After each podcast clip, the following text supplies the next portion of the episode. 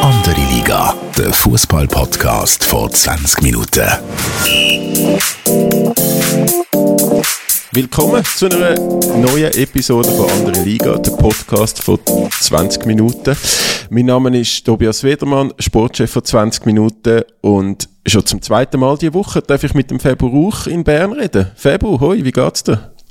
Hoi Tobi, äh, geht gut, sehr heiß hier in Bern, nehme an in Zürich ist es auch sehr heiß. Du hast ja letztes Mal recht viele Sprüche rausgehauen. Ich bin da diverse Mal darauf angesprochen worden. Wie war es bei dir gewesen mit den Reaktionen? Ja, also es ist nicht nur das Wetter heiß in Zürich bei mir, sondern äh, auch die Reaktionen in, in den diversen Inboxen, die ich bekommen habe, sind äh, schon auch, haben recht Temperatur gehabt. Ähm, gewisse, gewisse FCZ-Anhänger sind nicht zufrieden gewesen mit mir, was ich da gesagt habe über, äh, über den neuen Trainer, ähm, sowohl auch, dass das GC, ähm, könnte die Nummer eins in der Stadt sein, diese Saison. Äh, das ist nicht so gut angekommen. Ich glaube, bei dir ja auch nicht, oder? Ja, ich bin ja diverse Mal darauf angesprochen worden, was du genau für ein Problem hast mit dem FCZ. Und äh, ja, der eine hat mir sogar gesagt, mein Sohn hat mehr Kompetenz als du, obwohl er erst sechs ist, man soll doch ihn reden. Aber es ist ja gut, besser äh, Reaktionen als keine Reaktionen und man hätte ja ein bisschen erahnen wie du es gemeint hast. Ich finde auch, du bist dort ein bisschen sehr steil reingegangen, aber time will tell, was wird passieren, ja. Ja, also vielleicht zum, zum, äh, zum das noch äh, ein bisschen ausführen. Ähm, ich meine, der FC Zürich hat den schlechtesten Meisterstart angelegt in der Geschichte der Super League, auch wenn es erst ein paar Spiele sind, äh, ist doch doch schon äh, Statistik, wo, wo Sorgen macht. Und ähm, ich glaube einfach auch so mit einer Negativspirale, oder? Die haben letzte Saison, hat irgendwie alles geklappt, was möglich ist. Äh, man hat Spiele gewonnen, wo zum Teil auch glücklich gewesen sind. Klar, auch so hervorragende Leistungen. Es hat irgendwie alles funktioniert. Man hat wochenlang äh, können feiern. Und jetzt ist so eins äh, negativ Erlebnis nach dem anderen. Ich glaube schon, dass das auch für die Spieler, Mannschaft, ähm, so der Wechsel nicht nur einfach ist zu verdauen. Darum, also zum seriös bleiben, äh, vielleicht nicht gerade die ganze Headline, aber um den FC Zürich muss man sich, glaube äh, schon Gedanken machen in den nächsten Wochen und das verfolgen, wie das weitergeht. Gut, soweit Erklärungs- oder Rechtfertigungsrede von Tobias Wedermann. Wir werden ja. wieder über, über die Super League reden. Heute wollen wir ja Auslandfußball anschauen. Alle Teams haben noch 0 Punkte, haben noch 0 Niederlagen. Äh, du kannst positiv reden heute, hoffe ich, und ich gehe. Auf was freust du dich eigentlich am meisten bezüglich Auslandfußball? Ja, zum einen die Premier League. Ich habe das Gefühl, Premier League könnte unglaublich spannend werden. Äh, nicht nur mehr zwei Teams. Und, und ich bin auch gespannt, äh, wie der FC Barcelona ähm, abschneidet diese Saison, ob die Spieler noch alle registriert werden bis zum Saisonstart. Aber da kommen wir sicher nachher im Detail drauf zurück. Und äh, ja, die WM ist natürlich äh, auch Teil vom Auslandfußball, ähm, wo wir ja vielleicht beide in Katar werden sein. Da freue ich mich schon sehr. Ich, ich, ich gehe davon aus, bei dir auch. Ja, natürlich, WM ist seit äh, Kindesbeinen ein absolutes Highlight. Ist diesmal sehr speziell mit dem Zeitpunkt natürlich. Ich habe mir jetzt gerade angefangen, ein bisschen darum da bezüglich Akkreditierungen. Du bist wahrscheinlich, wie ich gehört habe, schon einen Schritt weiter. Für wie viele Spiele hast du eigentlich akkreditiert in Doha?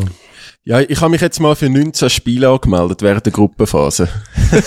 also jeden Tag äh, anderthalb, oder wie, wie ist das so? Ja, also an gewissen Tag ähm, zwei Spiele und, und äh, an gewissen Tag aber nur ein Spiel. Also vor allem, wenn die Schweizer Nazi spielt an diesen Tag, ähm, ist natürlich der Fokus auf Schweiz. Ja. Gut, ich, ich muss sagen, ich habe den Spielplan noch ein bisschen angeschaut. Es hat jetzt nicht wahnsinnig viel Knallerspiel, ohne da jetzt ins Detail zu gehen. Deutschland-Spanien ist sicher ein geiler Match. Aber ja, die WM ist der Höhepunkt in dieser Saison. Ich bin vor allem auch gespannt, was für Auswirkungen wird haben auf die Spieler, die in den Top-Ligen, die ja sehr, sehr dicht gedrängtes Programm haben. Wahrscheinlich fast nur englische Woche. Die Nazi hat auch noch einen Termin Ende September, da Nations League. Äh, es sieht ein bisschen irrsinnig aus, das ganze Programm, muss ich ehrlich gesagt sagen. Und ich bin sehr gespannt, wie, die Spieler werden zu Weg sein, zumal sie ja nur ein paar Tage Vorbereitung werden haben auf die WM. Und ja, bei den Schweizer Spielern bin ich schon, schon gespannt, wie, wie das wird sein, wenn sie dann, ja, wenn sie dann zusammenkommen, irgendwo am Moment, im Dienstag fliegen sie ab. Der eine oder andere wird keinen Standplatz haben im Ausland. Ähm, gibt's, ja, der eine oder andere ist ja auch noch gewechselt, genau aus dem Grund, damit er mehr Spielpraxis hat. Ja, welcher Transfer hat dich am meisten überrascht von, von einem Schweizer Spieler? Von einem Schweizer Spieler? Ähm, ich habe gefunden, also der Brel, Brel Embolo zu, zu Monaco, ähm, hat mich schon auch ein bisschen überrascht. Ich habe gedacht, von der, von der Physis her und von, von, so wie der Briel spielt, äh, wäre er durchaus ein Kandidat für die Premier League. Aber AS Monaco, wenn man das Gesamtpaket ein bisschen genauer anschaut, ist natürlich auch spannend für ihn. Bei dir? Ja, eigentlich, genau. Der Embolo, ich halte sehr, sehr viel von ihm. Wenn er noch ein bisschen mehr Goal würde schiessen, wäre er schon fast ein Weltklasse-Stürmer. Ich hatte gedacht, er geht in die Premier League. Offenbar hat es dort keinen Markt gegeben für ihn, oder auch nicht bei einem Club, der ihn interessiert hat. West Ham hat es ja lang geheissen. Ich finde, die französische Liga kommen wir näher dazu ein bisschen unterschätzt. In den meisten Kreisen, die ich kenne, Monaco ist spannend, sicher auch finanziell interessant. Es ist eine schöne, schöne Gegend dort. Und gleich ist er dort ein bisschen versorgt. In, ja, Führungszeichen, Monaco, ja, ist jetzt nicht eine Top-Adresse, meiner Meinung nach. Spannender Transfer. Sonst, ja, der Babu, hm, gehört die Premier League, Fulham passt wahrscheinlich von Kragengrösse her für ihn. Ähm, ich denke, dass der Jan Sommer, oder denke es eigentlich immer noch, es verdient hat, noch zu einem Top 10, Top 15 Club in Europa zu wechseln. Ist alles zu im Moment. Wahrscheinlich bleibt er jetzt in Gladbach. Und ja, ich würde sagen, wir fangen mit der Bundesliga an, oder? Wie, was erwartest du für eine Saison dort? Ähm, ja, also nachdem ich den Supercup äh, geschaut habe, äh, RB Leipzig, Göpsieger gegen Bayern München Meister, habe ich schon auch das Gefühl, es wird äh, wieder ein bisschen einseitige äh, Geschichte. Ich glaube, am nächsten Meistertitel von FC Bayern steht nicht viel im Weg, aber hinten dran wird es natürlich wieder äh, fast schon wie immer in den letzten Jahren wird es recht spannend in der Bundesliga. Also, aber sind wir uns einig, dass Bayern München wahrscheinlich äh, die Meister vier schon, schon kann planen kann? Ich würde gerne Nein sagen. Und ich sage jetzt mal Nein, weil ich eigentlich relativ viel von Leipzig halte. Rein von der Kaderstruktur von, weiss der Timo Werner vielleicht noch kommt. Ähm, ja, also sie sind ein bisschen jung, ein bisschen naiv. Das hat man gerade in diesem Supercup gesehen. Fünf Goal darfst du natürlich nicht bekommen. Aber sie haben extremes Potenzial. Und bei Bayern ist halt schon ein bisschen die Frage. Natürlich, sie sind absoluter Top-Favorit, ist ja keine Diskussion.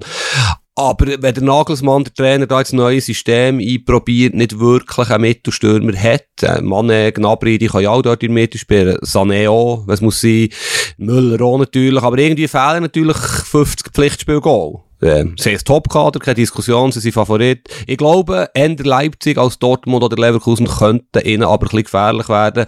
Wo die Bayern natürlich ein, ein Monsterprogramm wird haben. Die Spieler werden extrem beansprucht sein. Übrigens ist ja der auch noch spannend nach der WM, oder? Ähm, geht ja der relativ schnell wieder weiter im Januar. Ja, vielleicht hat er dort ein Team, das, weiss doch auch nicht, 20 WM-Fahrer hat wie Bayern, ein kleines Problem. Alles hypothetisch, aber ich, hoffe und glaube daran, dass Leipzig die, diese so den nächsten Schritt kann machen Ja, also vielleicht noch schnell äh, zum, zum FC Bayern, oder? Also die, du hast natürlich recht, dass ein Lewandowski fehlt, aber ich finde schon, ähm, jetzt hast du da vorne einen Serge Gnabry, einen Kingsley Coman, einen Thomas Müller, einen Sadio Mané, wo, äh, glaube eine richtig krasse neue Verpflichtung ist, ähm, ein Leroy Sané, also was dort äh, an Power, an Offensivpower auf, auf die Verteidiger zukommt äh, in der Bundesliga, das ist schon sehr, sehr krass, finde ich. Und man hat auch schon gesehen, dass, dass ich glaube, Bayern eher noch vielseitiger und gefährlicher macht. Ähm, als vorher mit dem Lewandowski schwieriger zum Ausrechnen. Bei, bei der Defensive bin ich mir noch nicht so sicher. Ähm, also Lucas Hernandez ist, ist äh, nicht unumstritten, auch bei Bayern-Fans, dass er halt immer wieder mal einen Bock drin hat. Upamecano ist auch nie an die Leistungen von RB Leipzig dran gekommen. Jetzt hat man einen Delicht geholt für sehr, sehr viel Geld, wo aber nach der ultra starken Ajax-Saison äh, bei Juve jetzt auch nicht wahnsinnig Bäume ausgerissen hat, habe ich gefunden. Äh, aber es, es bleibt spannend und was ich schon vielleicht noch schnell möchte rausheben, man redet immer von diesen Superstars und Manets und äh, Thomas Miller und so, aber dass man mit dem Musiala ein unfassbares Welttalent im Team hat, wo auch im Supercup also wieder unglaublich gut gespielt hat, ähm, das ich glaube, der könnte noch richtig Freude machen und so der 0815-Fan hat der, glaube gar nicht so auf dem Radar. Ah, das regt mich jetzt gerade ein bisschen auf, da habe ich eh erwähnen. Ähm, finde der Musiala auch ein Wahnsinnsspieler. Und dort stellt sich aber näher ein bisschen die Frage, sowieso, welches ist das richtige System für Bayern, oder? Wenn, wenn sie ein 4-4-2 spielen, wie sie jetzt zuletzt gespielt haben, sind der Müller und Koman oder wer auch immer so ein bisschen auf Halbpositionen. Der Müller ist ja kein klassischer Flügel zum Beispiel. Aber sie sind ich finde, da muss ich dir widersprechen, auch defensiv sehr gut aufgestellt. Hernandez ist ein Top-2-Kämpfer, er ist jetzt vielleicht nicht der mit der feinen Klinge, mit dem Spielaufbau. Sie haben neue Spieler geholt von Ajax, äh, Aussenverteidiger rechts, Gravenberg im Mittelfeld, Kimmich Goretzka oben im zentralen Mittelfeld. Ja, der Davis ist wieder voll da links hinger, einen super Aussenverteidiger finde. Wer ich ein bisschen überschätzt, halten ist der Delicht, ähm, nicht wo er bei Juve gespielt hat und Juve nicht so gerne, sondern, ja, er ist so ein bisschen vom ein Typ Säule, habe ich manchmal das Gefühl. Weißt, er hat, er hat ein unglaubliches Potenzial, Qualität, aber mir denke, er ist manchmal ein bisschen träge noch. Und, ja, ich bin gespannt, wie er sich wird schlagen, dass ich hohe Erwartungen an ihn. Er soll ja die Abwehr führen, dirigieren, reden, mit 22. Ja, aber klar, aber der Musiala, da gebe ich dir recht, ist, ist ein Welttalent. Übrigens, der Wanner ist noch jünger. Paul Wanner, 16-jähriger ähm, Deutsche, wo, wo, wo unglaublich weit ist schon für sein Alter. Also sie haben ein sehr interessantes Kader und das wird die grosse Herausforderung für, äh, für den Trainer sein, dort äh, die richtige Mischung zu finden. Und wieso, wieso bist du, also ich bin wieder mal einig mit dir, das hat es jetzt schon längere Zeit nicht mehr gegeben, dass, dass Leipzig, glaube aktuell ähm, Chance Nummer zwei, oder ich, ich würde jetzt auch darauf tippen, dass, dass Leipzig der grösste Konkurrent wird aktuell. Ähm, die haben einfach auch wirklich eine, eine grosse Qualität. Die haben jetzt den David Raum, äh, der Linksverteidiger, wo gerade mega gehypt wird in Deutschland von Hoffenheim geholt, wo, wo auch in der deutschen Nazi äh, spielt, ähm, wo viel dran sind da im ich glaube, der Kader ist richtig gut. Tedesco macht einen guten Job als Trainer, aber wieso ähm, tust du sie vor Borussia Dortmund, wo ja doch auch, wo man sagt, die könnten den Bayern wieder mal gefährlich werden diese Saison? Ja, also ja, ich mache da einen Kicker-Manager-Spiel mit. Das ist übrigens sehr interessant für die, die Freaks sind. Kann man ein Team zusammenstellen, gewisse Summen zur Verfügung. Und hätte eigentlich fast alle Leipzig-Spieler äh, verpflichten. Geht natürlich nicht finanziell. Sie haben Olmo, Soboslai, Forsberg, Silva. Es sind so viele coole Spieler und defensiv haben sie Top-Talente. Guardiola, der Innenverteidiger. Ja wo man, wo man vielleicht nicht so kennt, der, der wird absolute Weltklasse irgendein ist. Hat ja jetzt offenbar schon 80 Millionen Angebote gegeben. Äh, sie machen es gut. Mir gefällt ihre Philosophie. Das darf man nicht zu laut sagen, ich weiss, aber sie machen es wirklich gut. Und, und bei Dortmund habe ich so ein bisschen den Eindruck, Einerseits wird der Haaland brutal fehlen. Ich behaupte noch mehr als in München der Lewandowski. Andererseits hat es einfach zwei, drei Spieler immer noch dabei, die natürlich grosse Karrieren hatten. Reus, Hummels, ja, Can, es, es gibt ein paar, aber ich finde, die sind ein bisschen über dem Zenit äh, sollte aber immer noch tragende Rolle spielen, mindestens der Reus, immer ein bisschen verletzt. Sie haben jetzt Pech mit dem Sebastian Aller, einem Mittelstürmer, der eine Krebserkrankung hat und monatelang ausfällt, wo der Haaland so ersetzen und vielleicht auch hat können, teilweise ersetzen, wo er sehr torgefährlich ist irgendwie passt es dort nicht zusammen. Ist eigentlich mein Eindruck, jetzt vor der Saison. Ich kann es nicht belegen. Und ich traue Leipzig, Leipzig wirklich gefestigt, der hat eine klarere Struktur, klarere Philosophie. Ich traue ihnen mehr zu und ich hätte eigentlich auch Leverkusen mehr zugetraut. Mir hat die Niederlage im Cup in Elversberg, Drittliga ist sehr überrascht, das 4-3 letztes Wochenende. Halt auch von Leverkusen sehr viel, ähnlich wie Leipzig, ein auf tieferem Niveau. Sehr gute Kaderplanung ein guter Trainer mit dem Seoane. Ja, ich könnte mir vorstellen, dass Dortmund eine Enttäuschung vor der Saison wird. So weit gehe ich jetzt mal. Wäre jetzt mögliche Headline, aber ja, ich weiß nicht, wie du sie beurteilst, ob du überzeugt bist von ihrer Philosophie. Also, was da die neuen Innenverteidiger ähm, angefangen haben verpflichten mit dem äh, Nicolas Süle von, von Bayern und dem äh, Schlotterbeck von Freiburg, wo ja so äh, Innenverteidigermäßig äh, auch einen riesen Hype gerade hat in Deutschland, habe ich schon gedacht, da, da kommt etwas, da, da greifen sie an. Ähm, Sebastian Haller finde ich, halte ich viel von dem, habe ich auch schon nach Frankfurt gedacht, wieso das, das keiner von der Grossen von der Bundesliga geholt hat. Ähm, ist jetzt halt mega Bach, dass der ähm, einen bösartigen Hodentumor hat und, und auch Chemotherapie, also der wird wahrscheinlich mehrere Monate ausfallen. Ähm, und das Problem von Dortmund sehe ich ein bisschen, dass die einfach ihre Ladenhüter nicht wegkriegen, oder? Also Bayern verkauft Spieler, wo, wo man, glaube gar nicht auf dem Platz gesehen hat die letzten zwei Jahre, ähm, für weiss viel Geld die Premier League, äh, zum Teil sogar mit einem Transfer Plus. Und Dortmund bleibt halt auf, auf ihren Julian Brandt, wo jetzt nie ähm, gezündet haben, oder ein Schulz, wo, wo niemals Qualität hat, um bei Dortmund äh, Stammlinksverteidiger zu sein, also nicht einmal ansatzweise, äh, das, da bleiben sie auf denen hocken und dann können sie halt auch nicht neu investieren, was gerade auf einer Linksverteidigerposition, glaube ich, dringend wäre. Also ein, ein Raum, äh, wo jetzt bei Leipzig gelandet ist, hätte bei Dortmund äh, sehr, sehr gut können brauchen Und ja, bei Manuel Akanji sieht man es ja jetzt auch ein bisschen, um noch den Schweizer Bezug zu haben. Ich glaube, Akanji möchte nicht verlängern oder hat das klar gemacht. Im Club setzt man jetzt wegen dem nicht mehr so auf ihn, aber gleich wird man ihn nicht wirklich los, jetzt bös gesagt. Ja, der hat sich fürchterlich verpokert. Bin aber sicher, das hast du, glaube ich, kürzlich auch gesagt, es wird im August äh, eine Lösung geben. Dortmund wird mit der Ablöseforderung ein bisschen runterkommen. Sein Vertrag läuft aus einem Jahr. Er will nicht ein Jahr auf der Tribüne sein. Er ist ja nicht mal im Kader gewesen, jetzt im Cup. Er hat keine Zukunft. Er wird den Club finden, vielleicht nicht sein Lieblingsclub, Manchester United, oder was er sich auch immer vorstellt. Aber ja, du hast recht. Ja, du siehst ja Dortmund in dem Fall ähnlich wie ich. Und ganz grundsätzlich aber, um etwas Positives noch zu sagen, ist, ich freue mich natürlich extrem auf die Saison, weil der HSV zwar nicht, aber Schalke Bremen sind zurück. Äh, ja, ich habe mich ich schaue seit wahrscheinlich 20 Jahren ähm, Bundesliga, immer Konferenz. Das ist für mich ein Pflichttermin, halbe vier, wenn es möglich ist, am Samstag.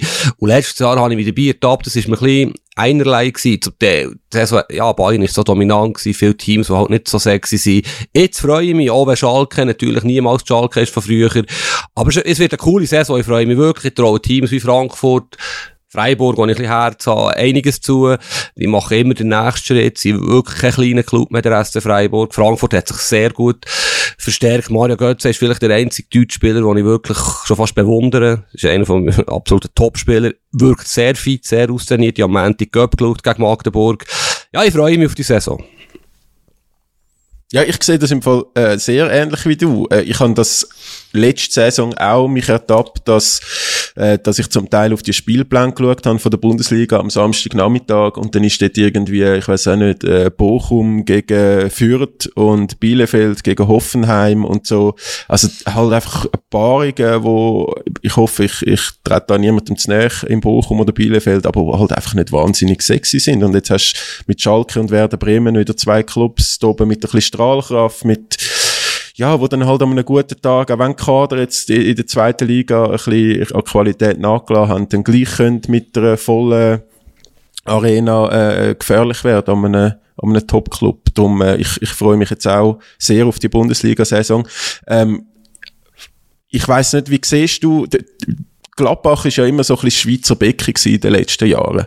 Und ich habe gestern den Kader mal ein bisschen analysiert und die haben ja jetzt einen neuen Trainer bei Gladbach. Wie, wie siehst du dort so die Schweizer Fraktion in Gladbach? Ich habe das Gefühl, das könnte eine rechte Enttäuschung werden. Ja, spannend. Das sind vielleicht zwei Sachen, die ich dazu kann sagen kann. Einerseits, Gladbach ist ja im Umbruch, muss auch ein bisschen sparen, möchte noch Spieler loswerden. Düram, der sehr gut ist, leider auch immer ein bisschen verletzt. Stürmer, hat jetzt gerade drei Goal gemacht im Cup, wird vielleicht noch wechseln. Es ist noch nicht ganz gelungen, all das auszuwechseln, was sie haben wollen. Sie wollen günstiger, jünger werden. Ähm, sie sind niemals mehr auf dem Niveau, wo sie vor ein paar Jahren waren. Und das ist eigentlich eine bittere Entwicklung, für sie haben ja eigentlich alle Voraussetzungen, super Stadion, super Campus, tolle Trainings Trainingsbedingungen, viele Fans. Irgendwie, ja, sie haben den Anschluss ein bisschen verpasst. Das ist das eine. Das andere ist, eben, ja gesagt, ich finde, der Jan Sommer ist mittlerweile fast gut für Gladbach. Es tut mir fast ein bisschen leid für ihn. Kann er nicht noch ein bisschen bei einem größeren Club spielen. Der Elvedi muss jetzt den nächsten Schritt machen. Der Ginter, sein, sein Kollege, deutscher Nationalspieler, ist zu Freiburg gewechselt. Er wird sicher mehr Verantwortung können übernehmen. Das wird ihm gut tun. Ist immer noch relativ jung, der Elvedi. Ja, und es ist ja allgemein übrigens so. Früher hat es viel mehr Schweizer dort gehabt. Ich habe mal nachgeschaut. Letztes Jahr sind zu dem Zeitpunkt, kurz vor dem Saisonstart, 20 Schweizer Fußballer in der Bundesliga gewesen. Es sind schon mehr gewesen, 23, 24. Jetzt sind es noch 11. Und von diesen 11 ist der Akanji vermutlich nicht mehr dabei in einem Monat. Ist der Eddie Milson in Mainz, der Burkhardt in Freiburg, der Steffen in Wolfsburg unerwünscht. Also sind wir noch bei sieben Schweizer, die in die Saison starten. Ähm, äh, Sommererwährung haben wir jetzt besprochen. Wer ich vielleicht noch spannend finde, ist äh, der, der Widmer, der Rechtsverteidiger, den ich selber immer ein bisschen unterschätzt habe. War immer so ein bisschen das Team im Babu gewesen, wenn es um die Nationalmannschaft ist gegangen. Und jetzt muss ich sagen, der Widmer hat mich restlos überzeugt und offenbar nicht nur mehr. Er ist ja jetzt sogar Captain in Mainz nach nur einer Saison. Also ja, ich weiß nicht, ob du ihn immer so stark eingeschätzt hast, wie er jetzt da performt im Nationalteam, aber der hat eine super Entwicklung genommen? Ja, also seit, seit eigentlich der EM, wo er, wo er schon überzeugt hat, äh, im, im Dress von der Schweizer Nazi, wo er ja dann nachher zu Mainz gewechselt ist, äh, eine sackstarke Bundesliga eine Saison gespielt hat und jetzt Captain ist von Mainz. Ähm, also läuft bei ihm, würde man, würde man sagen. Und ich äh, glaube, dass das macht ihn auch stärker, äh, nochmal auch als Persönlichkeit. Mainz grundsätzlich ist halt immer ein bisschen eine Wundertüte. Also da kann man irgendwie im oberen Mittelfeld mitspielen oder auch ähm, tiefroten Abstiegsbereich. Äh, mal schauen. Aber äh, es ist sicher eine schöne Auszeichnung, dass jetzt da äh, der Silvan Wittmer Captain ist von einem Bundesligist und, und das, äh, ja, also ich, ich habe den auch vielleicht länger ein bisschen unterschätzt, aber der ist, der ist top, macht Spaß. Mhm. Ähm, da bleiben noch vier Schweizer, können wir noch schnell stichwortartig vielleicht durchgehen. Der, der Brunner, Cedric Brunner, den viele vielleicht auch gar nicht wissen, der ist in der Bundesliga geblieben. Der ist vom grossartigen Bielefeld zu Schalke gewechselt, also zum Aufsteiger. Äh, und Schalke ist ja wirklich, äh, das ist der traurig, die Entwicklung vom Kader. Im Gladbach ist schon relativ krass, aber Schalke, wenn du überlegst, was die für Kader haben, natürlich viel zu viel Geld ausgeben. Und jetzt, wenn du auf den Kader schaust, es hat also wirklich nicht ein Spieler, der speziell ist, sag ich jetzt mal, ein sehr günstiges Kader. Und, und der Cedric Brunner, für ihn ist es natürlich eine grosse Chance. Dort als Rechtsverteidiger ist sehr solid, will noch die WM. Äh, äh, was hast du für einen Eindruck von ihm? Auch er ist halt ein bisschen unter dem Radar. Ähm, auch bei Bielefeld hat er eine sehr solide Saison gespielt, äh, ist gut gewesen. Es, es ist ja sehr cool, dass er jetzt ich glaube schon auch vom, vom ganzen Verein eine, eine Art nächsten Schritt gemacht hat zu Schalke. Ähm, das ist, das tut ihm sicher gut und ich bin gespannt. Ich glaube, er ist, ich korrigiere mich, wenn ich falsch liege, aber ich gefühlt gesetzt ähm, bei, bei Schalke jetzt im Kader. Und äh, ja, grundsätzlich Schalke, ich, ich hoffe dort einfach, dass die Fans, die ja doch sehr emotional sind und mit sehr großer Leidenschaft dabei sind, dass die ähm, von Anfang an realisieren, dass es vielleicht nicht um Europa geht, die Saison, äh, und die dann ein bisschen geduldig sind mit dem Team, weil dort ist ja dann ähm, auch mal schnell ein bisschen Chaos bei Schalke. Ich stelle mir das sehr speziell vor, oder? Es ist auch wirklich ein Tempo, bist sicher schon im Stadion. Ja. Die jahrelang sind die Top-4-Club gewesen, Champions League jedes Jahr dabei. Ja, und jetzt sind sie auf einmal einfach erster, zweiter, dritter Abstiegskandidat. Man kann es nicht anders ausdrücken. Bin ich auch sehr gespannt, wie, wie sich das logischerweise wieder Stadion ausverkauft sein. Aber äh, ja, interessant. Und dann vielleicht können wir die anderen drei Schweizer so ein bisschen zusammennehmen. Für mich, für mich sind die alle drei so ein bisschen aufstrebend, haben ihr Potenzial, ihr riesiges Potenzial, finde ich noch nicht restlos ausgeschöpft. Also Vargas, was sich dummerweise verletzt hat, dann in Portugal, musst du dich sicher erinnern, beim Einlaufen, ja. ist immer noch verletzt. Find, ich hätte vielleicht sogar können wechseln von Augsburg, wenn er nicht verletzt wäre. Finde ich ein sehr interessanter Flügelspieler. Gibril Sol, Europa League gewonnen mit Frankfurt läuft auch ein bisschen unter dem Radar, in Anführungszeichen, Schweiz, wo halt in Nats selten überzeugt, äh, halte ich sehr viel, wird auch eine tolle Karriere machen, hat er schon, wird, wird weitergehen, ähm, könnte auch auf England wechseln, irgendwann. Und der Kobu, wo, wo ja bei Dortmund Stammgoal ist, immer noch erst 24, er hat letztes Jahr ein bisschen viel Gegengol bekommen, ist nicht einem gelegen. Dortmund ist, ja, hofft jetzt ein bisschen stabiler zu spielen, aber die drei, denen traue ich allen eine tolle Saison zu, wirklich alle drei. Ähm, bin ich mehr oder weniger bei dir, Kobel, Kobel und äh, Gibril so sicher. Äh, beim Ruben Vargas bin ich noch ein bisschen skeptisch, weil ich habe das Gefühl, Augsburg ähm, könnte so ein Club sein, wo, wo vielleicht äh, Zeit in der Bundesliga die Saison könnte ablaufen. Und dann ist natürlich als, als Flügelstürmer oder gerade die Stärken, die der Ruben Vargas hat mit dem Tempo und so, könnte es schon noch schwierig werden, wenn, wenn dann die so ein bisschen den Abstiegsstrudel kommen. Ähm, aber mal, mal schauen. Ich, ich hätte auch gedacht, eigentlich wäre es Ziel gewesen für ihn für den nächsten Schritt. Das hat ja mal geheissen, Wolfsburg sei an ihm interessiert und jetzt hat er sich halt verletzt. Äh, ja, es wird, wird sich zeigen, wo, wo der Weg vom Ruben Vargas angeht. Vielleicht spielt er ja super WM und dann äh, gibt es vielleicht im Winter noch einen Wechsel. Mhm. Was ich persönlich recht cool finde, ist die vielen Trainer in Deutschland. Also, die zweite Bundesliga hat sie auch mit dem Uli, Uli Forte bei Bielefeld und Marc Schneider zu Fürth. Sie beide nicht ideal gestartet. aber, aber, aber in der Bundesliga hast du ja, also es gibt ja Leute, die sagen, der Urs Fischer hat so ein Trainer vom Jahr werden und nicht der Christian Streich. Da bin ich jetzt anderer Meinung, vielleicht ein bisschen parteiisch. Aber ja, macht einen unglaublich guten Job bei Union Berlin und der Jerry, äh, Seoane, bei Leverkusen eigentlich auch. Jetzt, der Göpp ist natürlich ein äh, ja, ist eine Wundertütenmannschaft und er muss es jetzt schaffen, die Wundertüten-Mentalität loszuwerden, Leverkusen, was sie eigentlich seit Jahrzehnten haben. Es ist ihm offenbar auch noch nicht gelungen. und das wird jetzt so ein bisschen die Saison vor Bewährung für ihn. Aber dass, dass wir in der Schweiz wirklich herausragende Trainer haben, ist nichts Neues. Aber ich finde es gleich, da dürfen wir in Anführungszeichen schon ein bisschen stolz sein, wenn zwei von 18 Clubs von einem Schweizer trainiert sind.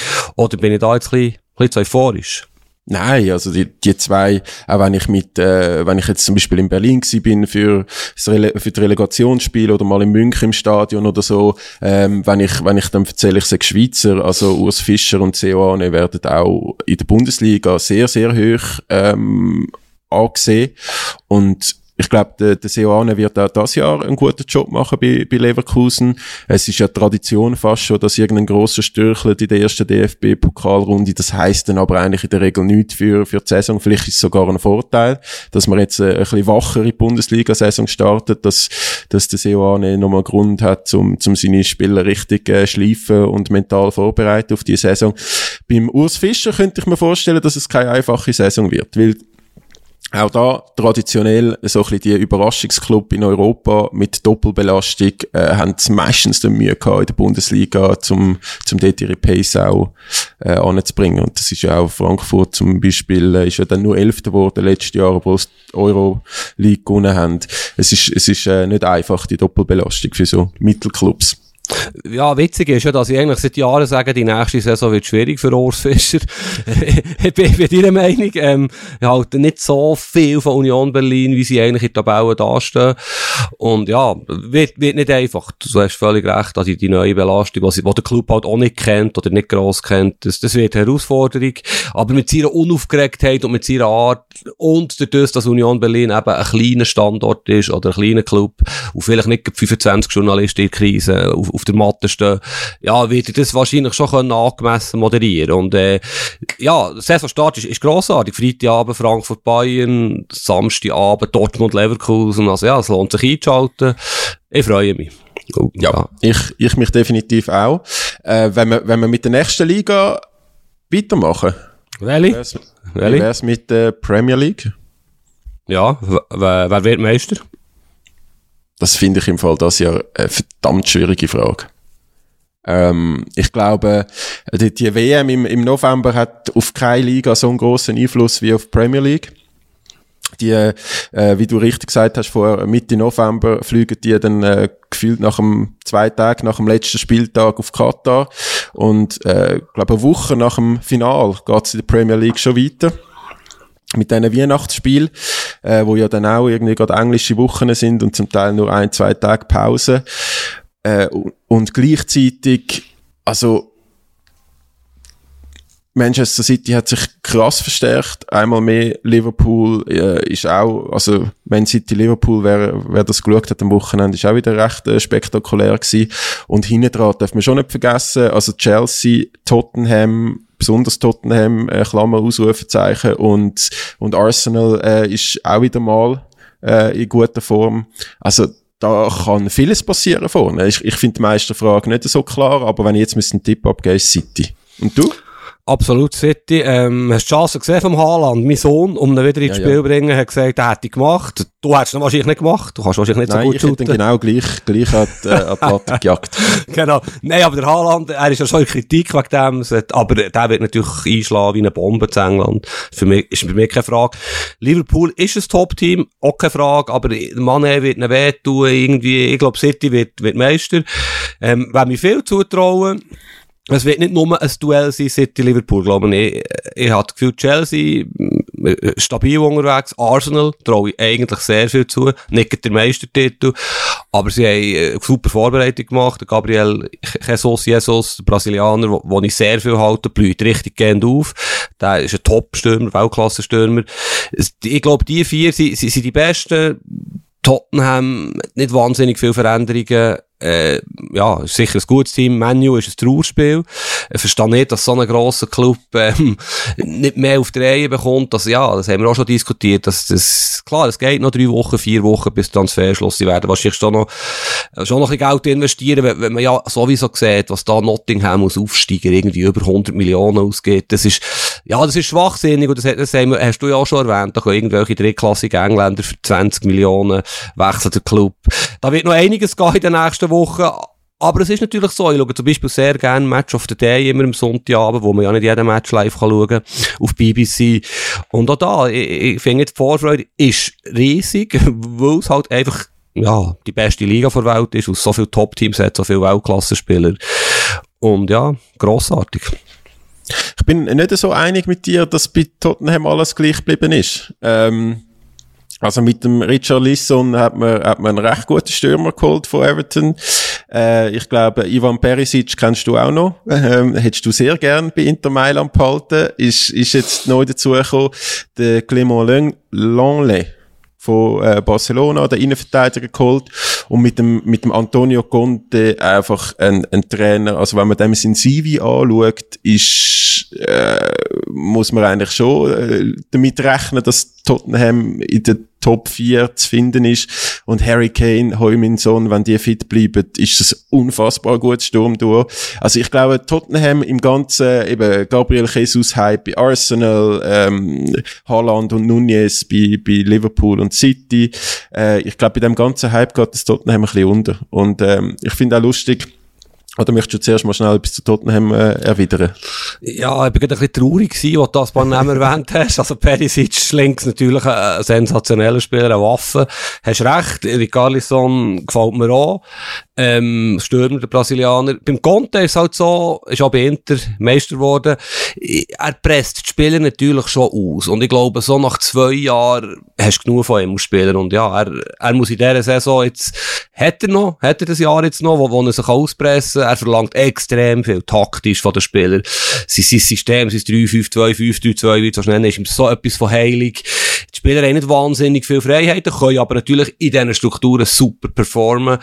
Und ja, das sind ein bisschen Fragezeichen halt, wo ich habe, wie, wie, wie geht die Spieler mit dem um, geht in diesem unglaublich stressigen Terminplan, wo ja Tottenham hat und der Conte, wie gesagt, er sucht die Spieler einfach aus und äh, darum glaube ich, sie sind nicht ganz so gut wie die anderen Teams. Aber sorry, ich habe die unterbrochen. Nein, ich kann, ich kann nur noch schnell sagen, was ich noch lustig finde bei Chelsea. Chelsea kassiert ja aktuell sehr viel Häme, weil es äh, bei gewissen Transfers jetzt nicht erfolgreich können abschliessen und zum Teil gegen, gegen gerade in zwei Fällen gegen Barcelona in Anführungsschlusszeichen verloren haben. Aber man, man muss also schon, also der Koulibaly gefühlt seit zehn Jahren heisst es jeden Sommer, das ist einer der besten Innenverteidiger der Welt, der muss Napoli unbedingt verlassen, jetzt macht er's. Bin ich sehr gespannt, ob der, ob der in der Premier League auch so gut zurechtkommt. Mit dem Raheem Sterling hat man, also über den macht man sich zum Teil bei City ein bisschen lustig, aber dem seine Statistiken sprechen für sich und ist sicher einer der besten Flügel äh, auf dem Planet. also man hat sich, man hat sich richtig gut verstärkt. Ähm, es, es kommt wahrscheinlich noch das eine oder andere. Ich glaube, die neuen Besitzer haben am Thomas Tuchel äh, sechs Transfers versprochen. Also ich auch dort, ich verstehe nicht so, wieso, dass man sich lustig macht über das Chelsea. Lustig machen sollte man sich eher über Manchester United, weil äh, dort, äh, dort klappt gar nichts. Spieler werden nicht dort hin. Ähm, äh, Cristiano Ronaldo, ein Riesentheater. Ich weiß nicht, wie du das siehst, aber also der Erik Ten Hag äh, bei Ajax macht, hat einen sehr guten Eindruck gemacht, der neue Trainer. Aber ich habe das Gefühl, er kommt jetzt schon nicht klar, um den Cristiano zu handeln. Jetzt hat er ihn schon öffentlich ein bisschen kritisiert. Ich glaube, das kommt nicht gut an bei, beim Cristiano. Ja, was heißt du, kommt nicht gut ab? Die Frage ist ja, was passiert mit ihm, weil, ja, ich stelle dir dann eine Frage zu ihm, aber er hat so ein Monster geholt. Er will zu einem Club, der in Champions League spielt. Er hat sich ja selber oder Berater einen angeboten bei allen Clubs, die halbwegs in Frage kommen, inklusive Bayern und so weiter. Niemand will ihn, weil, weil der halt schon auch ein Problem ins Haus holst mit dem Cristiano. Und äh, jetzt ist die Frage, Manchester er hat die Vorbereitung halbwegs verpasst, aus familiären Gründen hat es geheißen, jetzt ist er ausgewechselt worden. Das kann nicht gut kommen mit ihm bei Menu. Ich bin sehr, sehr gespannt, was das für eine Lösung gibt. Und vielleicht schnell ein Vorgriff. Eigentlich... Äh, eigentlich Real Madrid, aber wir können auch über Spanien reden, sehe ich noch für ihn, ist jetzt noch gar nie ein Thema gewesen, ist mir schon klar. Ähm, und zu Chelsea vielleicht noch, ich gehe davon aus, dass die noch mindestens 150 Millionen Franken ausgeben, ähm, bis Ende August. Weil zum Beispiel, das äh, treibt mir ein bisschen um, natürlich, haben sie offenbar, äh, Skriniar, Dumfries und ein grosses Talent, Casadei, heisst der 19-jährige Italiener, alle drei von Inter, haben sie offenbar auch alle drei im Visier und haben ungefähr diese Summe wollen bereitlegen für die drei. Werden natürlich nicht alle drei zusammengehen, aber da wird noch einiges gehen bei Chelsea und darum habe ich es ja vorher erwähnt. Ich traue ihnen mehr zu als Tottenham und sowieso mehr als Manu. Und äh, ja, wenn wir jetzt noch gar nicht erwähnt haben, ist Granit, du hast ja letztes Mal gesagt, du verratest seine Zukunft in diesem Podcast. Let's go. Ja, nein, das ist natürlich äh, äh, eher ein, ein Witz gewesen. Ähm, das ist natürlich so im, im Audioformat zum Teil die Ironie noch schwierig zu hören. Das, wo ich gesagt habe, äh, beim, nach dem Mbabo-Transfer, jetzt beim Granit ähm, etwas erzählen. Aber also ich, ich glaube, der könnte eine wichtige Rolle spielen bei Arsenal. Man hat jetzt schon gewisse Spielzeuge gesehen, wo, wo unglaublich schnell so Umschaltspiel, eben mit dem Gabriel Jesus, ähm, mit dem Saka, ich weiß nicht, der Pepe, ist, spielt der jemals wieder mal, aber der ist ja eigentlich auch extrem schnell. Ähm, wo er natürlich mit seiner Passstärke und seinen langen Ball zum Teil aus, aus dem tiefen eigenen Zone die, die Jungs da vorne geschickt hat in der Vorbereitung. Also richtig, er könnte richtig starke Saison spielen und er ist, glaube ich, auch, auch recht motiviert. WM-Jahr sowieso. Ähm, schauen wir mal, wie's, wie's wie er dann auch fit bleibt und, und skandalfrei, vielleicht. Gut, das äh, schauen wir und hoffen wir ja nicht unbedingt. Er liefert immer gute Schlagzeilen für uns. Aber ich sehe es wie du, er hat, äh, er hat auch die WM vor der Brust. Natürlich ein vielleicht letztes riesengroßes Highlight als Nationalspieler. Und ich, ich traue ihm auch eine gute Saison zu. Es ist, jetzt, es ist jetzt ein bisschen ruhiger geworden um ihn. Andere stehen im Fokus. Und wenn er, wenn er sich auf sein Spiel konzentriert, wenn er das macht, was er kann, nicht unbedingt viel dumme rote Karten holt, äh, dann wird er eine gute Saison spielen. Ähm, weiter mit Spanien, oder wie siehst du es? Nein, ich, ich habe noch schnell eine Frage zu, de, zu den Schweizer Transfers. Kevin Mbabu, hast du ja schon gesagt, siehst du ein bisschen in der Premier League? Sehe ich mhm. auch. Ich glaube auch Fulham an und für sich verstärkt sich gescheit. Ähm, nicht nur eben Geld umhauen, wie jetzt Nottingham Forest, der Aufsteiger, wo eben schon 100, über 100 Millionen ausgegeben hat. Ähm, ich glaube, das könnte, das könnte noch spannend werden äh, mit ihm. Der passt die Premier League und äh, Remo Freuler hat es heute geheissen. Nottingham Forest, apropos. Äh, der Aufsteiger möchte gerne den Remo Freuler von Atalanta holen. Heißt der Transfer-Experte Fabrizio Romano hat das heute Morgen getwittert oder in der Nacht auf heute. Äh, wirst du das sehen? Ja, ja. Ich würde, ehrlich gesagt, ich bin Serie A-Freund und vielleicht da nicht ganz super objektiv, aber von Atalanta zu Nottingham würde ich jetzt nicht wechseln aus 30-jährigen Schweizer Spieler. Klar, wenn der Lohn doppelt oder dreifach ist, ist wieder etwas anderes. Aber, ja, der Atalanta spielt in der Top 6, mit Nottingham spielt er gegen Abstieg. Auf den ersten Blick sage ich nein, ich glaube ehrlich gesagt auch nicht, dass das wird passieren. Oder, was, was denkst du? Ja, also es wäre ein, bisschen ein aktuell Fußball-Business untypischer Transfer für einen 30-Jährigen so viel Geld auszugeben. Er hat ja erst gerade den Vertrag verlängert auch, aber vielleicht braucht es den in der, Mannschaftsstruktur, ein bisschen erfahrener äh, Mittelfeldspieler, wo, wo auch mehr Verantwortung übernehmen. Ähm, ich bin gespannt. Ich, also aus seiner Stelle, so rein aus Fußballfan-Perspektive, äh, ist Premier League mega spannend, aber vielleicht wirklich nicht gerade äh, ein, ein Abstiegskandidat, wo ja, wo, wo es dann vielleicht auch schwierig wird. Und dann ist, ob dann das so befriedigend ist, äh, in einem Jahr dann wieder einen neuen Verein zu suchen, weil man absteigt, weiß ich halt auch nicht.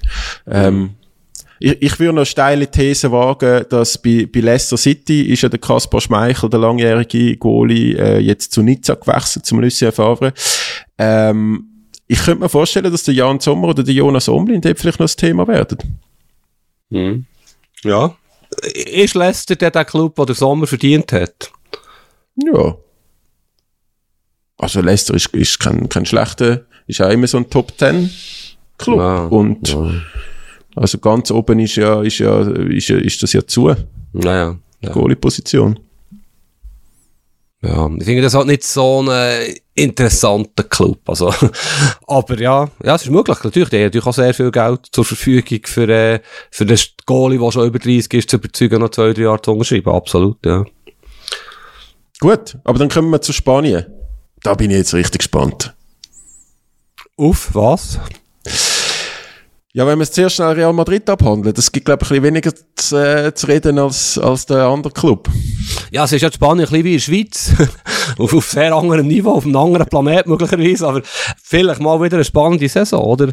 Äh, Barca ist recht abgekackt letzte Saison. Aber ich, ich glaube, Barca Real, Real Barca, Barca Real, ja, es sind die zwei grössten Clubs der Welt, mindestens von Ausstrahlung her. Und ich glaube, es werden beide ungefähr auf Augenhöhe sein, rein, rein so gefühlsmässig. Wenn ich Kader anschaue, hätte ich jetzt sogar das Gefühl, Barcelona ist ein bisschen stärker. Aber ja, wenn wir zuerst über Real reden dort eben, ich, was mich bei Real irritiert, ich habe ja kürzlich gelobt für ihre Transferstrategie im Mittelfeld, wo sie quasi die drei Allstars schon ersetzt haben, langfristig mit Gamavinga, Joe Mani und vielleicht der Bellingham, ähm, nächstes Jahr. Joe Ameni, Entschuldigung, genau, Bellingham, vielleicht nächstes Jahr was mich irritiert, ist, sie hätten für einen Mbappe, weiss nicht wie viel Geld wollen ausgeben den haben sie nicht bekommen, das tut ihnen sicher weh, noch nicht bekommen. Und jetzt ist nicht mehr gegangen. Und sie sind im Sturm, meiner Meinung nach, zu dünn besetzt für ihre Ansprüche und ihres, ihres Programm. Und ich finde, dort muss noch einer kommen. Du kannst nicht einen Mbappe holen oder einen Spieler wieder einen Mbappe, das ist mir auch klar. Aber du hast Benzema, Vinicius, die sind sehr stark, du hast Hazard, Rodrigo, du hast ein paar dort. Aber eigentlich müsste dort einer kommen, offenbar haben sie ja den Mbappe holen Also, wir haben sie ja damit gerechnet, dass sie dort eine Verstärkung brauchen. Warum das jetzt gar nicht geht, verstehe ich nicht. Darum habe ich vorhin gesagt, Cristiano wäre eine Idee, aber es geht natürlich System, dann müsste er wieder im Flügel spielen. Und der Benzema ist gesetzt im Zentrum. Äh, ja, ich, ich, glaube, dort passiert noch etwas. Äh, etwas Wildes. Vielleicht auf dem Mal der Neymar, aber sie müssen dort noch etwas, etwas machen. Und sonst sind sie sensationell aufgestellt. Ich meine, sie sind, sie sind letztes Jahr das beste Team in Europa gewesen. Jetzt haben sie noch den Rüdiger geholt, sehr gut Innenverteidiger. Aber eben, irgendwie fehlt mir offensiv etwas. Und vielleicht ist da irgendein, ein bisschen Blutauffrischung würde gut tun. Es muss nicht so viel sein wie bei Barcelona. Aber darum würde jetzt Barcelona sogar ein bisschen favorisieren.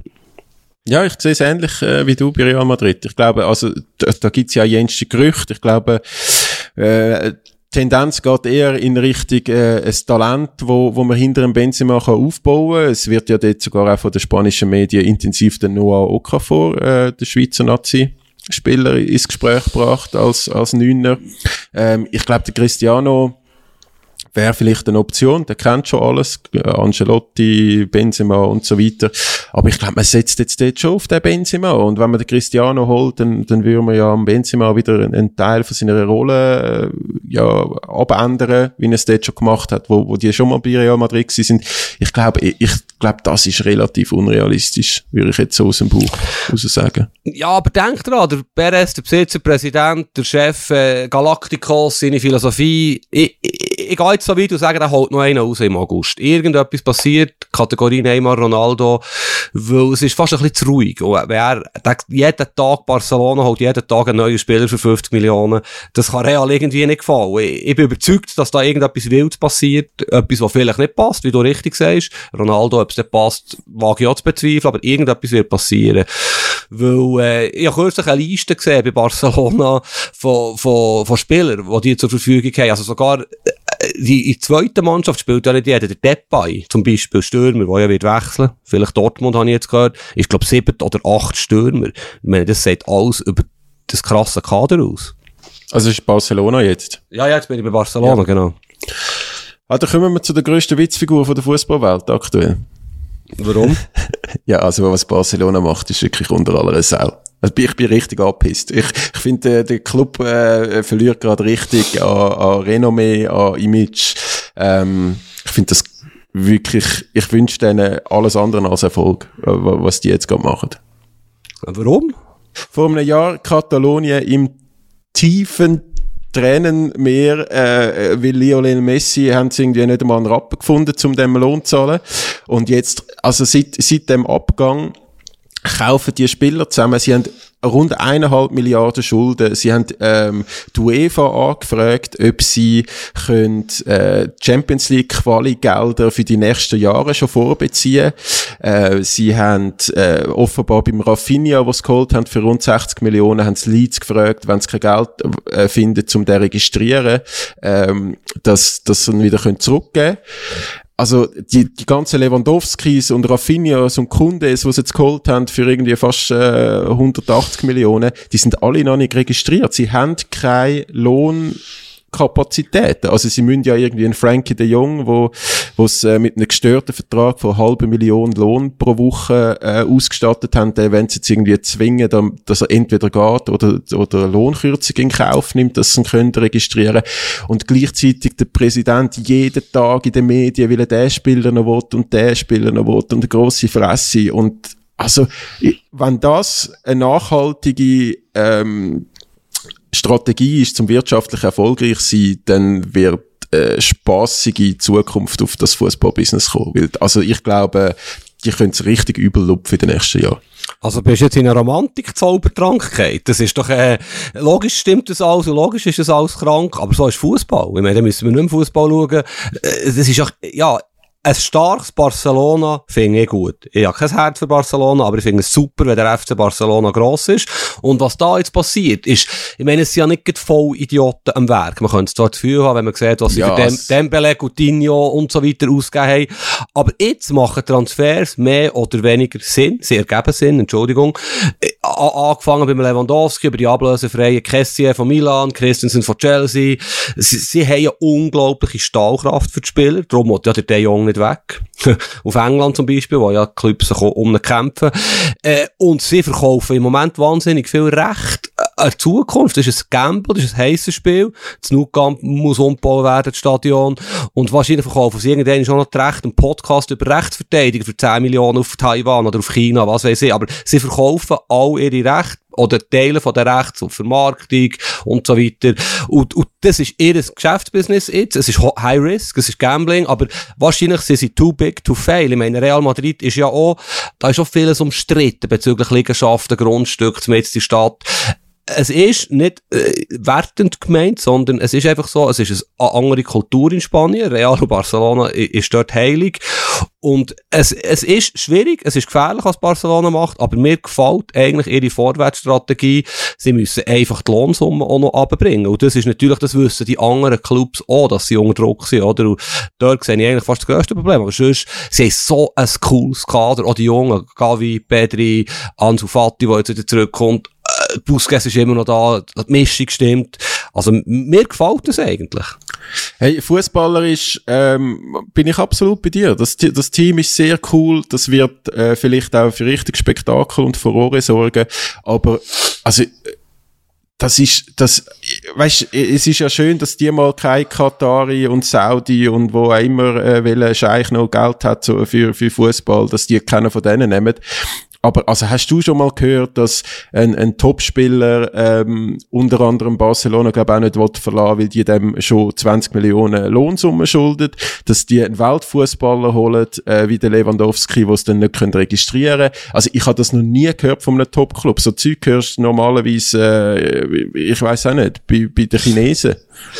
Ich glaube, du warst bei Woki, bei Woki gemeint, ein bisschen Pluspunkte sammeln nach, dem, äh, nach deiner Aussage. Ganz im Gegenteil. Also, eine, gesund, eine gesunde wirtschaftliche, äh, also ich meine, so funktioniert ein bisschen Kapitalismus und wenn du die, das Zeug nicht im Griff hast, dann, dann musst dann musst du dafür sorgen und nicht einfach alles auf Pump. Wenn das, wenn das jetzt eine Vorbildrolle ist, ja, dann gute Nacht Fußballwelt. Also wirklich. Aber du kannst ja theoretisch, kannst es eh sagen, gut nach Fußballwelt, was da alles passiert. Und ich, ich verstehe natürlich jetzt das mit dieser Superliga, oder? Also verstehst du schon länger, dass, und ich bin ja übrigens ein Fan, das können wir ein anderes Mal diskutieren von dieser Idee, aber da wäre Barcelona auf den Schlag natürlich mehr oder weniger saniert gewesen. Und Barcelona ist so ein grosser Club. Du bist auch schon in Südamerika gewesen, in Asien, in Afrika. Die haben so eine unglaubliche Ausstrahlung. Und das ist, das ist eine krasse, ich habe es gesagt, krank, Vorwärtsstrategie. Und man kann erst in einem Jahr, zwei beurteilen, ob es gut kommt. Ich glaube einfach nicht daran, dass sie werden bankrott gehen oder relegiert werden oder so. Das wird irgendwie gut kommen. Irgendjemand wird das schon zahlen. So ist auch so ein Denken dort. Ja, aber ich, also, ich finde es gleich, ich finde es schwierig. Ich finde es schwierig. Ich finde es wirklich schwierig. Aber ich, ich bin bei dir. Äh, wahrscheinlich werden die, werden die wirklich äh, für Spektakel sorgen.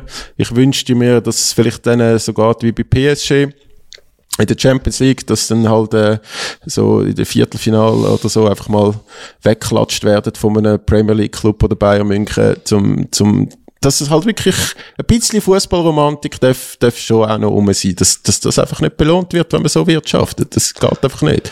Ausgerechnet Barcelona wird zum neuen Feindbild von der Fußballromantiker. Mehr, mehr, mehr als nur ein Club, aber ist gut, ja. Wie siehst du es denn noch Atletico Madrid, um vielleicht das so schnell besprechen?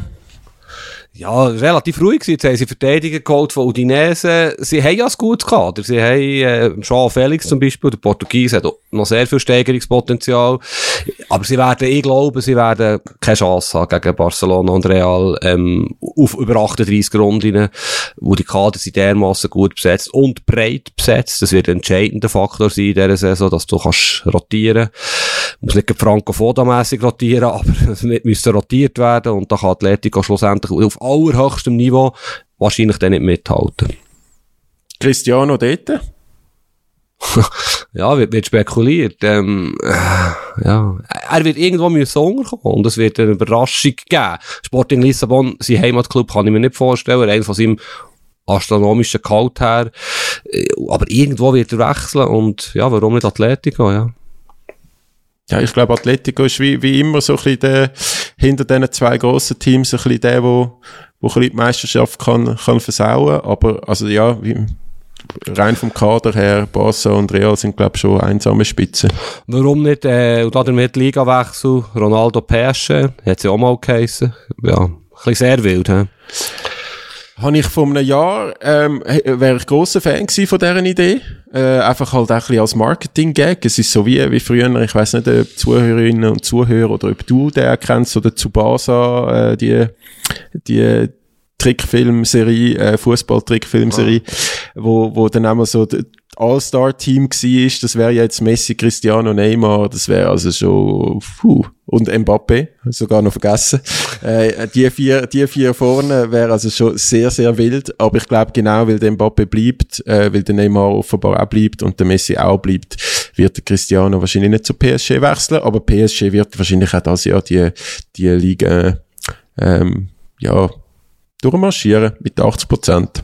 Absolut. Also, ich glaube, ich traue ihnen auch der Champions League Titel zu. Ich mag das auch gönnen. Ich weiss, ich bin da ein bisschen, auch da ein bisschen der Aussenseiter, aber ich finde, ja, es ist eine coole Mannschaft, coole Stadt, äh, cooler Verein.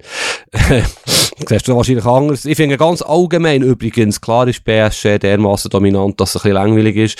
Handkrumm sind sie nicht immer Meister geworden, schon in den letzten zwei Jahren nicht immer übrigens. Äh, die Liga wird ein bisschen unterschätzt, das, hat, das zeigen einerseits für mich auch die vielen Transfers, da gehen immer wieder Spieler für 30, 40 Millionen von Lille, von was auch immer auf England. Es hat tolle Projekte, unterstützt von ausländischen Investoren wie Nizza, wie, ja, ich finde auch Monaco macht es nicht so schlecht von der Transferpolitik her. Ähm, ja, ich finde die Liga gar nicht so schlecht. Marseille ist ein Club mit der Ausstrahlung Lyon. Lyon hat immer ein Top-Team. Ähm, du hast dort ein paar coole Mannschaften. Leider sind Porto und Saint-Etienne jetzt abgestiegen, so Traditionsclubs, aber ich, ich verfolge es jetzt auch nicht mega intensiv, aber ich, ich behaupte, sie wird ein bisschen unterschätzt, auch bei Leuten wie zum Beispiel auch, auch dir. Wieso bei mir? Ich habe das Gefühl, du, wenn wir zusammen reden, Liga interessiert dich nicht gross. Also du bist da nicht, ja, ich bin dort vielleicht ein bisschen der klassische Deutschschweizer, oder? Bundesliga äh, gefühlt am nächsten, einfach auch geografisch, äh, Premier League halt äh, so Nummer 1 Liga von der Welt ein bisschen. Und, und dann, ähm, wenn man noch La Liga und Serie A verfolgt, dann geht die Liga natürlich ein bisschen unter. Aber ich habe das jetzt schon auch, äh, zum einen wegen dem Transfer vom Sheridan Shakiri zu Lyon, Jonas Omlin, wo, wo ich äh, auch wirklich aus Eigeninteresse ein bisschen möchte verfolgen Jetzt äh, Lucien Favre bei Nizza, äh, sicher auch spannend. Und, und der Brelembolo eben bei Monaco, wie wir es vorher schon gesehen haben. Also das, das Monaco-Team ähm, hat durchaus Schlagkraft. Ich finde das Stadion nicht so sexy. Ich habe das Gefühl, einmal bei Champions League Halbfinale ist nicht mal ausverkauft gewesen. Äh, aber, aber es ist natürlich ein schöner Ort zum Leben. Äh, Steuern zahlt man auch keine in Monaco. Äh, darum ähm, macht, macht das Sinn, zum dort hinzugehen. Aber ich, ich, ja, Marseille Rennes, ich glaube grundsätzlich die französische Ausbildung, Fußballausbildung ist momentan wahrscheinlich Nummer eins in der Welt. Also was da was Talent äh, gefühlt im Wochenrhythmus rauskommt, das ist Wahnsinn. Ja, von Marseille, Monaco, Nizza ist ja geografisch nicht so weit zur schönsten Liga der Welt. Ähm. Serie A. Äh, Serie A, mein Herz blüht auf. Wie stehst du eigentlich zur Serie A? ja, ich glaube, ich habe das ja schon mal gesagt, äh, dass, dass, dass es mir einfach schwerfällt, das auch noch äh, jedes Spiel zu verfolgen. Dass ich zum Teil auch, auch äh, nicht so warm wird mit diesen Mannschaften, auch so als Kind nie die Serie A wahnsinnig groß äh, verfolgt. Aber auch dort ist, es kündigt sich wieder eine spannende Saison an, wie schon letztes Jahr. Ich fühle ein bisschen den Roma-Hype. Äh, Finde ich selber recht cool, was dort passiert. Aber ich lade doch dich mal schnell einschätzen. Milan, Inter, als Serie A-Experte ähm, mit dem neutralen Blick, nicht durch die Interbrille. Was, was sagt der Fabio Rauch? Ja, ich bin ein paar Monate älter als du und ich habe noch eine Agenda, die ich einschreibe, zu meiner Schande. Das ist ein bisschen peinlich wahrscheinlich, wo ich wirklich Termine einschreibe und nicht alles auf dem Handy mache. Und dort tue ich eigentlich Shootmatches, tue ich nur die eigenen, spiele ja noch Fußball eintragen und ich warte immer auf die Intermatch und sobald die eingetragen sind, 2015, Legend, weiss doch auch nicht, 13. August, trage ich sie ein, Pflichttermin, Fernsehen, da muss die Welt zusammenkehren, dass ich nicht schaue. Und das ist jetzt eben, jetzt habe ich den ersten Spieltag eingetragen. Ähm, und ja, äh, du hast jetzt gefragt, Inter, Juve, Milan. Also Milan ist, äh, hat's wirklich, hat's sehr gut gemacht letzte Saison. Sie nicht unverdient Meister geworden. Äh, es ist sehr ausgeglichen. Die drei sind fast auf Augenhöhe, glaube ich. Ist jetzt Inter und Juve ein bisschen stärker als Milan. Rein vom Kader her. Lukaku ist natürlich schon ein Riesenbringer, oder? Du hast, jetzt bei Inter, du hast, eigentlich der Lu Zeko durch den Lukaku ersetzt. Ähm, sonst ist das Team mehr oder weniger bis jetzt zusammengeblieben. Äh, sie werden noch müssen verkaufen, aber äh, ja, Inter wird besser sein, gefühlt als letzte Saison, oder dank dem Lukaku. Juve hat Dybala freiwillig verloren, hat das Pogba, der verletzt ist, hat aber eine coole Mannschaft, ähm, wird zurückschlagen, bin sicher, dass Juve diesmal mit Titel wird mitspielen es wird sehr spannend, es wird hoffentlich sehr spannend. Und du hast vorhin gesagt, Hype, oder? Es ist, Inter hat zum Beispiel den Tourkartenverkauf bei 41.000 gestoppt, was ich nicht ganz begreife. Ich habe das kürzlich mit Leuten vom FC Winterthur auch besprochen, die ja bei 4.500 gestoppt haben. Und es geht dort natürlich darum, sie verdienen mehr Geld mit denen zu Billion. Das ist mir eigentlich noch klar. Jetzt Inter zum Beispiel, wenn sie nach 70.000 haben und da Touristen kommen, Tourkarten sind günstiger. Und, aber es zeigt, es ist ein Hype da, wenn du am Monat vor Saison Start den Tourkartenverkauf musst stoppen, ja, das, da ist etwas um. Milan hat, glaube ich, etwa 40.000. Rom, äh, hast du ja erwähnt, hat jetzt den Dybala vorgestellt, vielleicht hat man die Bilder gesehen. Äh, unfassbar. Unfassbar. Und die Römer sind natürlich enthusiastisch, sie sind notorisch fast schon erfolglos. Jetzt haben sie auch keine Conference League gewonnen. Herrlich gewesen, wie der Mourinho, der Trainer, das neue Tattoo präsentiert hat. Jetzt hat er alle drei Europa Cup gewonnen. Ich glaube, auf dem Oberarm hat er es ich bin grosser Mourinho-Fan. Mir, mir, gefällt das, was sie dort machen. Sie sind natürlich finanziell noch eingeschränkter als die anderen, müssen sehr fantasievoll vorgehen, haben jetzt aber recht coole Transfers gemacht. Ähm, trauen aber nicht zu, ganz vorne mitspielen, ehrlich gesagt. Ich traue es keinem anderen zu, auch Napoli nicht. Koulibaly verloren, Insigne auf, in die USA, Mertens hat jetzt auch äh, da nicht verlängert. Also drei, die eigentlich seit einem Jahrzehnt das Team geprägt haben. Ein riesen Umbruch bei Napoli. Die werden nicht so gute Rolle spielen. Atalanta ist schlechter. Es wird ein Drückkampf sein. Vielleicht der spannendste in Europa. Behaupte ich jetzt mal von den Top-Ligen. Aber es hat auch schon coole Mannschaften. Weisst du, Fiorentina schaue ich gerne zu. Die, der Fußball wird ein bisschen unterschätzt. Es ist wirklich cool. Es gibt viel Goal. Teams spielen viel offensiver als früher. Es ist nicht mehr das Gattenacho-Zeug, wo man das Gefühl hat. Natürlich sind die Stadien nicht so cool und sind alt. Aber ja, jetzt habe ich rechte Lobeshymne gemacht. Es wird eine spannende Saison. Ja, und es hat ja durchaus der ein oder andere Schweizer, der äh, in der Serie A spielt.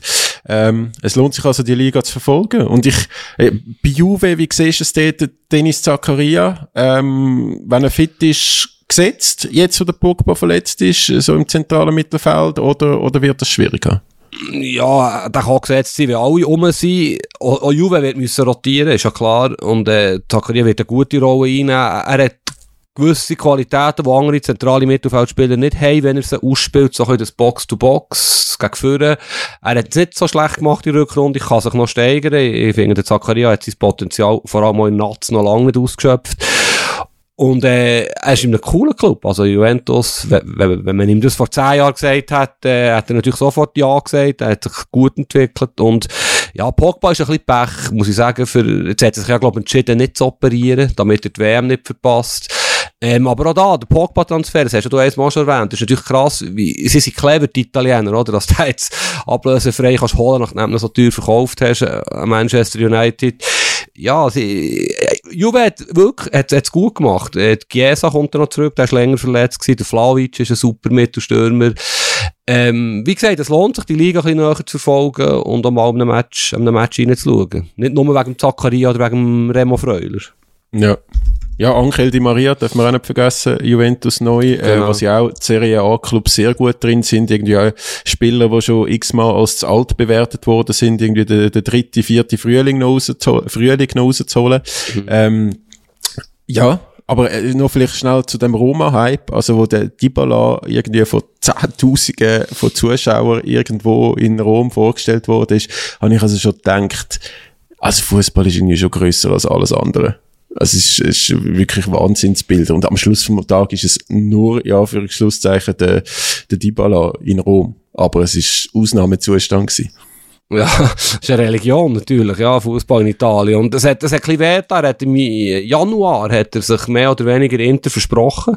Ähm, Marotta, den er gut kennt, von Juventus, dem General Manager von Inter. Inter hat leider das Geld nicht gehabt. Ja, müssen den Sanchez noch loswerden im Sturm. Es hat leider nicht geklappt, tut ein bisschen weh, weil das wäre natürlich super gewesen, Dybala, Lautaro, Lukaku im Sturm, wie sie da gespielt hätten, hätte der Trainer dürfen entscheiden. Aber ja, jetzt, jetzt äh, ist er leider, ja, Anführungszeichen für mich zu Rom, aber er ist natürlich schon ein wunderbarer Fußballspieler. Weißt, im modernen Fußball, ich immer den Hakan Yakin als Beispiel von einem typischen Zehni, oder? Er hat nicht mehr so viele Spielertypen, wie, wie, wie Dybala ist. Du musst das System ein bisschen auf ihn ausrichten. Er hat seine grösste Stärke, wenn er so auf, eben auf dem Zehni spielt. Hinter einem Stürmer, hinter zwei Stürmer im Idealfall. Und ich hoffe, hoffe, der Mourinho findet für ihn einen Platz, dass er seine Qualitäten kann ausspielen kann. Ja. Und äh, wo hoffst du noch mit? Was für eine Liga verfolgst du noch äh, im nächsten Jahr? Ja, das ist jetzt vielleicht ein bisschen sehr nerdig, aber ich, ich, bin oft schon in Brasilien gewesen und bin grosser Brasilien-Freund. Und ich verfolge die Liga tatsächlich. Mein Team ist übrigens Botafogo, Rio, Rio de Janeiro. Sie sind nicht ganz so erfolgreich ähm, unterwegs, haben aber ein riesen Talent. Matheus Nascimento, 17 Stürmer, hat ein paar riesen Talent. In der brasilianischen Liga, das finde ich aber noch cool. Ich schaue da wirklich aber Highlights oder verfolge es ein bisschen. Ähm, du siehst nicht die neuesten Talente, oder irgendwann kommen der neue Robinho, der neue Neymar, sogar der neue Pele. Endrick ist jetzt übrigens 16, lohnt sich mal zu googlen. Äh, Santos hat schon äh, Real Barca, alles ist an ihm dran. Sehr, sehr grosses Talent. Der neue Neymar natürlich. Ähm, ja, das verfolge ich tatsächlich. USA habe ich immer ein kleines Auge drauf. Finde ich auch eine spannende Liga. Einfach so ein bisschen, wo ich die USA recht cool finde. Ähm, bei dir, bei dir gehe ich davon aus, wahrscheinlich Türkei, oder? Wo dort noch der eine oder andere kennst, der vielleicht dorthin mal gewechselt ist. Ja, also Tür Türkei tue ich natürlich ein bisschen, ähm, mit, mitverfolgen, was, was dort so passiert. Jetzt auch mit dem Haris Feruc bei Galatasaray. Äh, beschickt, das finde ich also grundsätzlich noch ein cooler Club. Da geht ja vielleicht der Christian Fasnacht noch an. Ähm, Admir Mehmedi, wo, wo hoffentlich dann auch fit ist, zum bei Antalya Sport spielen.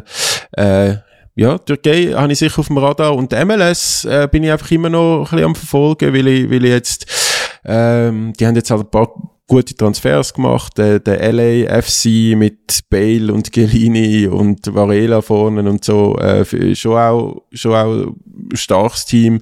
Äh, natürlich, was Chicago macht, die haben sich jetzt ein bisschen erholt, sind nicht mehr Letzte, sind ein bisschen an den Playoffs dran mit dem Sheridan Shakiri. Also, mal äh, sicher auch Amerika und und so Belgien habe ich jetzt einmal auch noch ein bisschen so Auge drauf geworfen wegen Michi Frey. Das das Team rund um den Michi Frey ist übrigens noch, noch recht lustig langsam. Also da hat es ein paar so so Altstars oder solche, was- wo mal als Weltstar angekündigt worden sind und es dann vielleicht nicht so gerade geschafft haben. Also da, da, da wächst ein bisschen etwas zusammen in dem Antwerpen, rund um den Michi Frey. Raja Nainggolan. Genau. der böse Bube, schon mal bei Inter gewesen. Gut, wer ist nicht bei Inter gewesen? Nein, wa- was in der belgischen Liga, ja, ist, ist noch interessant, äh, die Auslosung, hast du ja vielleicht gesehen, wenn jetzt IBE weiterkommt, äh, hat es im Playoff Anderlecht, das ist natürlich sehr, sehr Ja. bitters los. Äh, Esposito übrigens, der bei Basel war, Inter, Lake Up, immer wieder Inter. Ähm, ja, Holland natürlich auch noch, hat man so ein bisschen Auge drauf, Ajax, PSV ist ja super Cup auf 5-3 gewesen für PSV am Wochenende. Aber ja, da hat man, man hat ja auch nicht Zeit für alles. Brasilien schaue ich wirklich äh, näher drauf und den Rest schaue ich einfach so ein bisschen Tabellen manchmal an. Aber er hat interessante Spieler. Auch dort, Belgien und Holland, hast natürlich viel. Ajax wird ja jedes Jahr äh, ausverkauft. Leer gekauft. Und hat dann wieder ein neues Team. Ja. Champions League, hast du noch schnell an? Nein, wo, aha, wo wir gesagt haben, ja, welche Liga verfolgen wir noch? Ähm, ja, Champions League natürlich, logischerweise. Ähm, aber das ist noch ein bisschen weit weg. Äh, aber auf das, übrigens, die fährt ja schon am Anfang September an, ist alles ein bisschen anders. Vielleicht hat man sich noch nicht so Zeit genommen, den Spielplan anzuschauen, aber es sind zwei Runden nacheinander Anfang September, dann ist ja dann noch Nazi-Pause. Es wird wild, es wird viel zum Reden geben, auch hier bei uns natürlich. Und ja, auf die Champions League freue ich mich natürlich immer. Ja, also wir, wir sind jetzt am, am Donnerstag am Aufnehmen. Ab morgen würde ich sagen, äh, haben wir keine ruhige Fußballwoche mehr bis Ende Jahr. Also das wird, das wird äh, sehr cool. Aus Fansicht, äh, na, natürlich auch aus unserer journalistischen Arbeitssicht. Mm, ja, der letzte Podcast vom, Jahr, Podcast, wie gewisse Leute würden sagen, wird sein wie Brasilien Weltmeister, oder? Irgendwo, die wir die würdigen, kurz vor Weihnachten. Du, ich finde, also ich, ich, äh, es würde mich natürlich anschießen, nachher die, die vier Jahre lang und dir müssen zuzulassen wegen Weltmeister und so, du als möchte gern Brasilianer, aber ähm, ja, also ich, ich bin da im Fall schon beim, beim Fabinho Rauch, dass die durchaus ein grosser Kandidat für den Titel sind. Und noch ein kleinere Brötchen backen, auf welches Spiel freust du dich am meisten am Wochenende? Ähm, das ist eine gute Frage. Also Frankfurt, Bayern könnte noch ein guter Start werden. Dann einfach generell, das eben am, am Samstagnachmittag Bundesliga-Konferenz, dann die ganzen äh, Chelseas und Man Cities und Liverpools, die startet und äh, am Samstagabend gehe ich noch GC St. Gallen schauen. Es, es, ist, es wird äh, ein grosses Fußballwochenende für mich. Ja, bei mir ist es äh, genau gleich, wie du jetzt alles erwähnt hast. Basel IB finde ich immer ein cooles Matchli. Stimmt. Und das Jahr besonders. Und äh, jetzt haben sie noch den Zekiri geholt, Basel. Also da, ja, so eine, auch da hat der Basel Journalist eine Liste getwittert, von den Offensivspielern kannst du irgendwie sechs Sturmreihen bilden, schon fast ein Hockey-Team. Arm Alex Frey, er wird, gut, er ist selber Stürmer gewesen, aber ich bin sehr, sehr gespannt, wie er das dort wird handeln mit all diesen Spielern. Und der Match ist natürlich schon immer, jetzt in unserer Liga halt einfach ein, ein grosses Spiel, FCB IB. Gut, ähm, dann so viel zum internationalen Fußball. Äh, ich, wir freuen uns. Ich hoffe, ihr Zuhörerinnen und Zuhörer freuen euch auch auf den Start von der internationalen Liga, äh, Ligen, besser gesagt. Und ähm, wir arbeiten weiterhin auch noch an Podcasts mit, mit Gästen. Mhm. Gästen. Gäste, Gäste, ja. Äh, mit, mit Gästen. Äh, Febu, wie, wie weit sind wir da? Können wir da schon Ja. etwas ankündigen? Noch nicht, gell? Ich würde noch keine Namen nennen, aber es kommt gut. Und die, die bis jetzt zugelassen haben, denen sei, sei gesagt, es sind ja sehr prominente Leute drunter. Sehr schön. Und dann äh, verabschieden wir uns für diese Woche. Zweimal innerhalb von einer Woche. Jetzt geben wir wieder Gas und äh, sind bald wieder zurück mit der nächsten Episode. Tschüss zusammen, gute Abkühlung. Schönes Wochenende. Andere Liga, der Fußball-Podcast vor 20 Minuten.